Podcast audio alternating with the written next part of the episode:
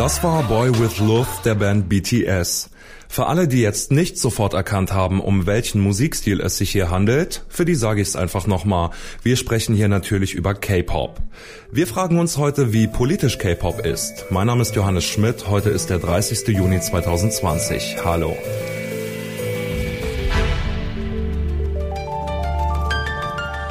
Zurück zum Thema.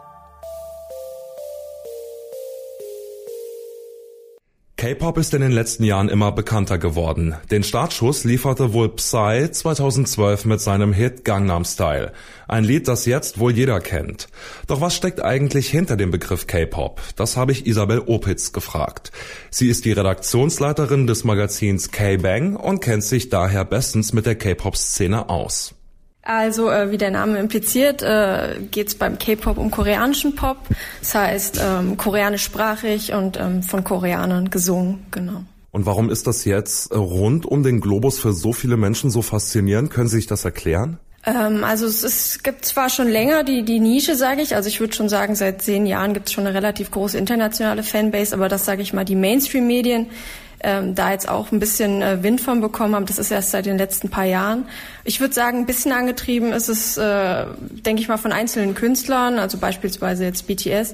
Dass es international so gut funktioniert, kann ich mir vorstellen, weil es doch dem Inter der internationalen Musik auch sehr ähnelt, also dem Mainstream, US-Pop. Ähm, wenn man es jetzt nicht genau weiß, merkt man vielleicht sogar gar nicht, dass es äh, koreanischer Pop ist, den man hört. Und ich kann mir vorstellen, dass das einerseits ein bisschen dazu beiträgt und dass es eben auch ähm, ziemlich äh, gut vermarktet ist. Ja, das fällt auf jeden Fall auf. Es erinnert sehr an die amerikanische Popmusik.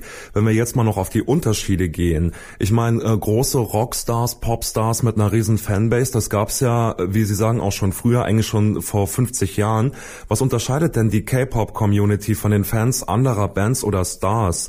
Mir fällt da zum Beispiel auf, dass es unfassbar viele Kommentare unter den Videos gibt. Ähm, ja, was macht denn die K-Pop-Community aus? Ähm, also ich glaube, die K-Pop-Community ist online einfach sehr gut vernetzt. Ähm, ich denke, das ist so ein bisschen ähm, daraus entstanden, dass man eben, wenn man ähm, K-Pop hören möchte, oder zumindest vor vielen Jahren, war man einfach noch sehr aufs Internet angewiesen. Ich meine, mittlerweile gibt es zwar ähm, Konzerte und man kann sich auch CDs äh, kaufen, aber der, der, der Haupt, die Hauptaktionen passieren eben doch im Internet. Und ich glaube, da haben die K-Pop-Community den anderen Communities ein bisschen was voraus, auch ein bisschen was die Geschwindigkeit angeht, wie man online reagiert und sich vielleicht zusammentun kann. Ähm, deswegen denke ich, ist sie auch online so präsent im Gegensatz zu anderen Communities. Ja, das ist ein gutes Stichwort. Da haben wir ja jetzt in den USA ein Beispiel bekommen mit dieser Wahlveranstaltung von Trump, die angeblich von K-Pop-Fans so weit ausgebucht wurde, dass nachher die halbe Halle leer geblieben ist, weil die Fans dann nicht gekommen sind, um Trump zu trollen.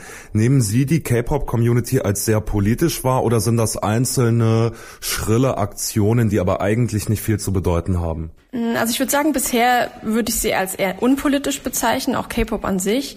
Ähm, dass das jetzt gerade bei dieser Aktion so ähm, so einen großen, so große Wellen geschlagen hat, könnte ich mir einerseits vorstellen, weil die K-Pop-Community sehr international ist. Also ich, vielleicht sind viele gerade eben von diesem Thema Rassismus und die negativen Schlagzeilen um Trump betroffen.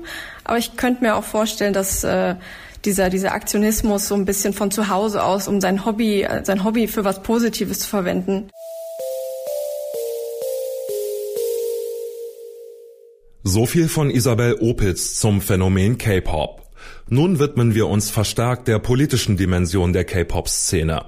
Vor knapp zwei Wochen waren Fans nämlich dafür verantwortlich, dass Donald Trump bei einer Wahlkampfveranstaltung in Tulsa vor leeren Rängen gesprochen hat, jedenfalls teilweise leeren Rängen. Eigentlich, so sagte er, sollten etwa eine Million Menschen kommen, tatsächlich waren circa 6000 Personen in der Halle. Das lag vor allem an amerikanischen K-Pop-Fans, die die Karten gekauft haben, aber dann nicht zur Veranstaltung erschienen sind. Aus diesem Grund habe ich neben Isabel Opitz auch den Kulturwissenschaftler der Universität Köln, Sung Un Gang, gefragt, wie politisch ist der durchschnittliche K-Pop-Fan eigentlich? Ich weiß nicht, ob man von einem durchschnittlichen K-Pop-Fan oder Stans überhaupt sagen kann. Ähm, was ich sagen kann, ist, dass K-Pop-Kultur oder K-Pop-Fanszene sehr bunt ist. Und also durchschnittlich sagt man vielleicht, also ja, Jugendlichen bis jungen Erwachsenenalter und größtenteils weiblich. Und wegen der bestimmten Ästhetik und ähm, Messages, die die K-Pop-Groups ähm, rausschicken, gibt es wohl auch sehr viele ähm, marginalisierten ähm, Jugendlichen, wie zum Beispiel queeren Jugendlichen, äh, schwarzen Jugendlichen und auch anderen Personen of Color. Das ist vielleicht ein gutes Stichwort. Welche Themen beschäftigen die K-Pop-Fans? Denn Sie haben jetzt gerade gesagt, marginalisierte Gruppen. Was interessiert die Fans politisch ansonsten oder auch die Bands? Um welche Themen geht's den Bands? Also die K-Pop-Groups schicken selten so politische Botschaften raus, weil politische Botschaften oder Positionierung gewissermaßen natürlich auch spaltet und auch ungewollter Art und Weise dann ähm, zu Schwierigkeiten führen kann. Ähm, allerdings gibt es ein Band zumindest, ähm, der sich ja ziemlich aktiv für ähm, politischen, gesellschaftlichen Thema ähm, ausspricht. Und das ist BTS.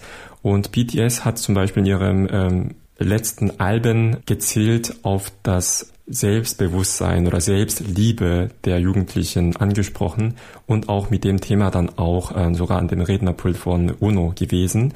Ähm, K-Pop-Fans nehmen auch solche positive Botschaften in der Musik ähm, gerne auf und sie fordern aber auch ihre Stars mit eigenen politischen Forderungen auch auf.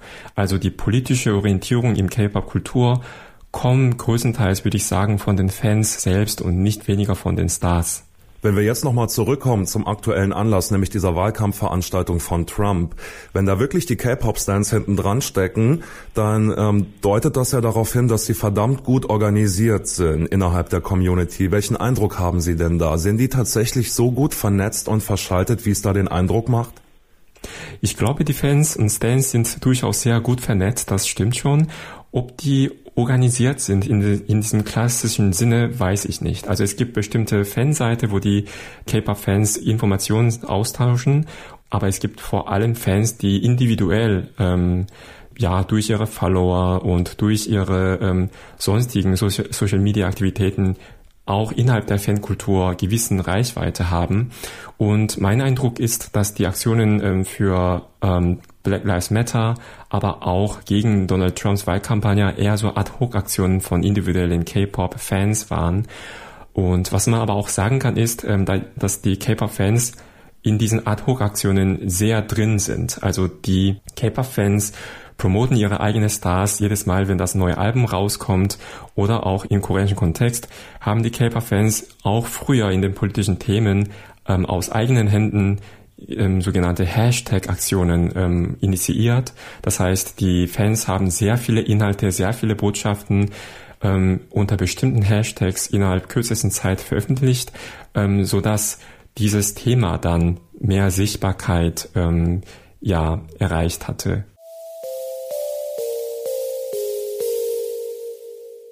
Abgesehen von der Band BTS sind K-Pop-Stars also kaum politisch aktiv. Das kann man von den Fans allerdings nicht behaupten. In den vergangenen Wochen haben viele K-Pop-Stans ihre Reichweite und Vernetzung untereinander dafür genutzt, um zum Beispiel die Black Lives Matter-Bewegung zu pushen oder Trump eben vor leeren Rängen sprechen zu lassen. Und wer weiß, vielleicht werden wir in Zukunft Zeugen von weiteren politischen Aktionen der K-Pop-Fans. Dass sie Staub aufwirbeln können, haben sie gezeigt. Das war zurück zum Thema für heute. Wenn ihr Anregungen habt, schreibt uns gerne an kontakt.detektor.fm. Wir freuen uns über Kritik und Feedback und vor allem, wenn ihr auch morgen wieder zuhört. Mein Name ist Johannes Schmidt. Bis zum nächsten Mal. Ciao. Zurück zum Thema vom Podcast Radio Detektor FM.